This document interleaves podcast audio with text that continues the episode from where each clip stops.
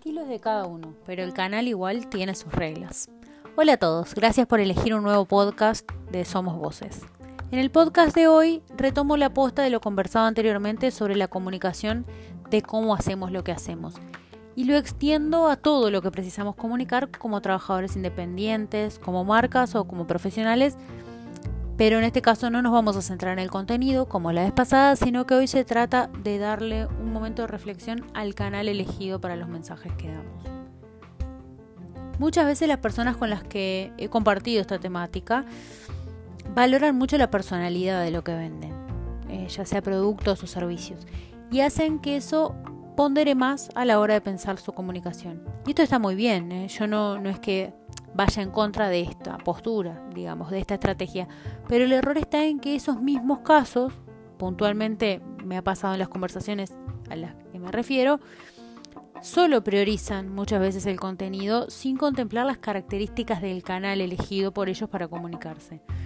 Esto puede parecer sencillo y hasta de criterio común, de sentido común, pero genera una falla compleja cuando se trata de medir los resultados del mensaje que quisimos dar, porque las reglas de los canales limitan bastante la conversión de un mensaje si esto no se ató a la estrategia desde el inicio. Traduzco un poco a qué me refiero. El mensaje puede estar muy bien pensado, las palabras y los valores puestos en él, pero si no se le da relevancia a la adaptación de ese mensaje según el canal porque se transmita, se tira por tierra gran parte del esfuerzo. Un ejemplo típico de esto son las personas, las marcas o los profesionales que publican los mismos contenidos en sus redes sociales, en sus sitios web, en sus mensajes de voz telefónicos, en sus respuestas automáticas a sus chats y bots. Y bueno, esto genera que las extensiones o los formatos en que cobró vida ese mensaje publicado no sean de repente los adecuados al canal o que el público interprete incluso que esa marca o ese profesional no conoce el canal o no conoce la razón por la que ese canal es valioso para ese público. A veces esto es una decisión por límites de tiempo, creen algunos, o de presupuesto, pero vamos a limitar esta interpretación y asumir una pequeña generalización de que solo por hoy, ¿eh? pero que las personas toman este camino por simplificación, ya sea por eh, tema de ahorro, de tiempo, de dinero y demás. Entonces, llevando esto a generalización, por ejemplo, si aún eh, utilizando las herramientas de automatización de mensajes para optimizar el tiempo, no tenemos en cuenta estas características del canal, eh, perdemos o, echamos por la borda realmente el esfuerzo. Por ejemplo, no es lo mismo un estado de WhatsApp a una historia de Facebook o incluso una de Instagram. Y el público que podemos encontrar en estas redes sociales o en estos medios de comunicación, si se trata de mensajería, por ejemplo, puede no coincidir, es verdad, entonces puede ser que no se vea repetitivo el mensaje, pero se genera un cortocircuito. Otro ejemplo reiterado es el uso de diferentes canales para publicar el mismo video, por poner un ejemplo, o el uso de redes sociales únicamente como vidriera de mensajes que emitimos, como si fuera un catálogo de mensajes, pero sin respuesta. Y estoy poniendo ejemplos de estrategias online, dado que por su bajo costo son las más comunes entre quienes pueden estar escuchando este podcast, o de repente entre las empresas o profesionales a los que generalmente este, les llevo este debate. Pero es similar esto del mundo digital a pensar también en el público de un mismo spot, por ejemplo, eh, controvertido sin contemplar el perfil de un programa donde va a emitirse en medios tradicionales, radio, televisión y demás. Entonces, por ejemplo, anunciarlo en un informativo central eh, o en horario de contenidos infantiles. Realmente es distinto, ¿verdad? Si no contemplamos esto, eh, para la compra de medios en general, los que hemos trabajado con medios tradicionales, estamos un poco más acostumbrados y de repente parece como que en las redes sociales uno se toma más libertades o, cree que la estrategia puede darse ese permiso. Cada uno de los canales eh, que podemos estar eligiendo, digitales o no, potenciaron ciertas características que a su vez les permitieron eh, mejorar su perfil de contenidos y fidelizar a los usuarios que consumen esos canales. Y muchas veces son sus cometidos expresos o las características técnicas exigidas para esos contenidos.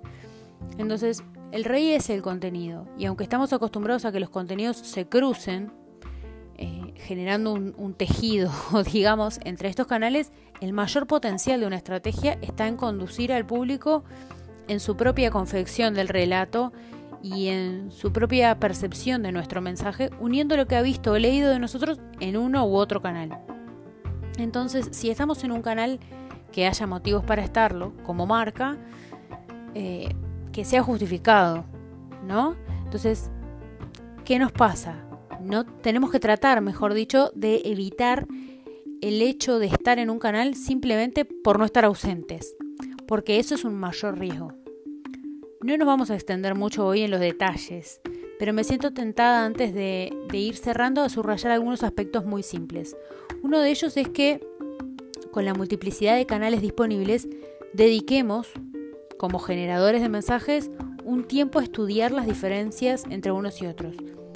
No se trata de ir a cursos de capacitación, podemos hacerlo bastante simple, tal vez en un par de horas, pero muy sencillo.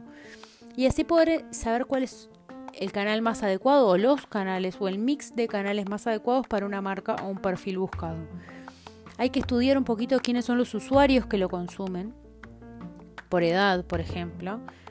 Eh, si, si es un canal de profesionales o de adolescentes, es claramente algo muy diferenciador de contenidos, incluso si ambos pueden llegar a ser público de lo que quiero vender, de mi producto o de mi servicio. Y también tenemos que estudiar qué formato toman los mensajes en, esa red. Porque de repente tienen restricciones de tiempo. O en lugar de restricciones, al revés, en un canal tenemos muchas más opciones de interacción o de potenciar un mensaje.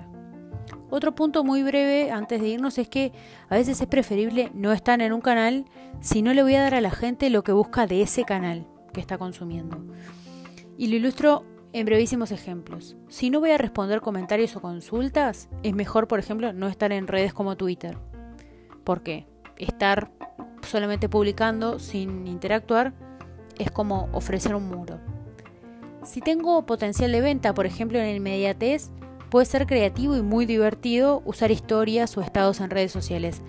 Pero el tener opciones de video, si podemos generar esas historias fácilmente, no significa que luego ese contenido tenga que estar publicado en un muro de Facebook de mi perfil o incluso en YouTube, por citar casos reiterados.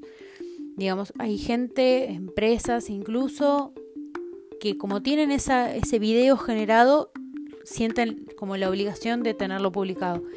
Y en el caso de las historias o los estados, como rápidamente o pierden vigencia o pierden la gracia, por decir de una manera, realmente perjudica el publicarlos en, canales que no tienen ese objetivo o ese potencial. Realmente, ya para el cierre, recordarles, una vez más, no se trata de grandes inversiones de dinero o de recursos a contratar. Parece que cuando planteamos, bueno, hay que adaptar este mensaje, parece que va a haber que dedicar muchísimo en hacer lo posible, sino que realmente la inversión más importante que tenemos que hacer de repente es el tiempo en pensar qué queremos comunicar, qué precisamos comunicar además, no solamente lo que quisiéramos, y qué opciones de canales hay en el menú de nuestro presupuesto. Por eso hablaba mucho de lo digital, porque muchas veces es algo que puede gestionar eh, uno mismo y con tiempo, sin precisar cosas extra, digamos. No hace muchos años las marcas vivieron el dilema de si estar o no en Facebook, porque ese no era el cometido original de la red y tenían miedo de que su perfil se viera afectar, eh, digamos, por decir una manera, la reputación de las marcas. Luego vino Twitter, que tenía otros riesgos. Muchas marcas incluso lograron el beneficio de estar, por ejemplo, en Twitter y otras no supieron aprovecharlo. Algunos aún no saben si estar en LinkedIn, profesionales y marcas me refiero también, ¿eh? Y bueno, más cerca en el tiempo, el desafío ya era estar o no en Instagram y hoy, actualmente, con la fiebre de TikTok, eh, vemos que hay muchos perdidos entre conceptos y tendencias. La cuestión es estudiar un poco, animarse sin dudas a probar. Y si no podemos dedicarnos, también es bueno reconocerlo y volver atrás, porque como decía, no estamos obligados a estar en todos lados. Y a veces eh, incluso es bueno, si decidimos volver atrás, eliminar el historial de contenidos publicados. Hay que animarse, digamos, y seguir manteniendo el control por lo menos de lo que emitimos y de lo que queda publicado sobre nuestra marca, nuestro perfil, nuestros productos y de lo que queremos decir. Porque luego esto le perdemos el rastro, lo olvidamos en el tiempo y nos pisamos el palito muchas veces. Ahora sí, ya me despido. Mi nombre es Diana Sierra y este es uno más de nuestros podcasts en el canal de Somos Voces. Los invito a escuchar más. Hasta luego.